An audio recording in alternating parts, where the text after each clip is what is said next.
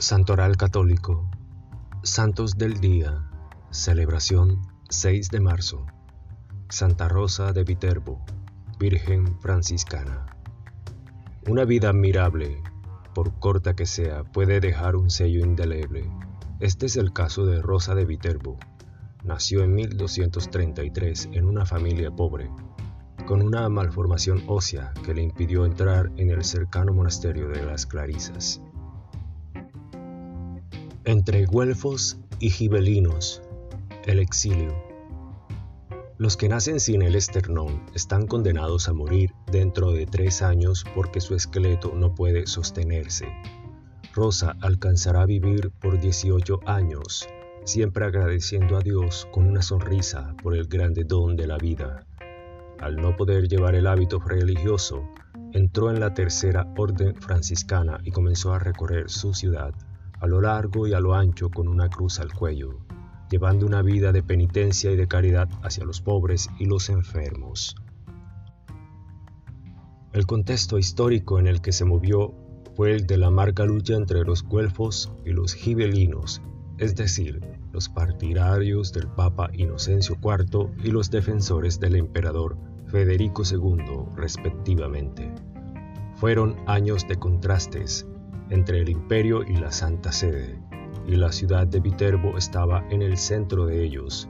Debido a su firme decisión de apoyar al Papa, Rosa y su familia fueron exiliados en Soriano, en el Cimino, hasta que en 1250 el emperador murió y la ciudad regresó bajo el gobierno del Papa.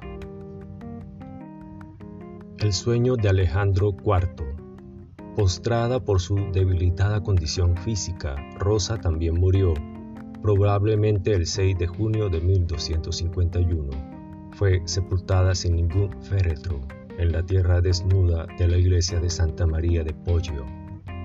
Allá en 1252 el Papa Inocencio IV pensó en hacerla santa y ordenó un proceso canónico, el cual, sin embargo, nunca comenzó su sucesor Alejandro IV, que al no sentirse ya seguro en Roma se trasladó entre tanto a Viterbo, recibió varias veces en sueños la visita de la joven Rosa y ordenó el traslado de sus restos a las iglesias de las Clarisas, monjas a las que se les confió la custodia y el culto, y donde todavía es posible venerar su cuerpo, completamente incorrupto, que permaneció ileso también después de un incendio en 1357. Santa o Beata.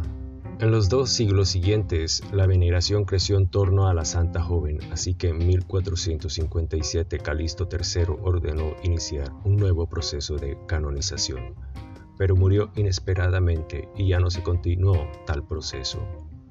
De todos modos, en 1583 el nombre de Rosa como santa ya estaba incluido en el martirologio romano y muchas iglesias en todo el mundo también le fueron dedicadas. Desde el 4 de septiembre de 1258, día del traslado de sus restos, Viterbo la celebra con tres días de fiesta, prefiriendo esta fecha a la de su muerte, ocurrida el 6 de marzo. Las fiestas comienzan con una solemne procesión y una histórica cabalgata por las calles de la ciudad. Y terminan con el transporte dentro de un recorrido establecido en el centro histórico que se repite el de la traslación de la máquina de Santa Rosa, una gigantesca y pesadísima estructura de madera y de tela que representa el traslado de la santa y que cada año es más espectacular al punto que recientemente ha sido incluido por la UNESCO en el patrimonio de la humanidad. Gracias, gloria a Dios.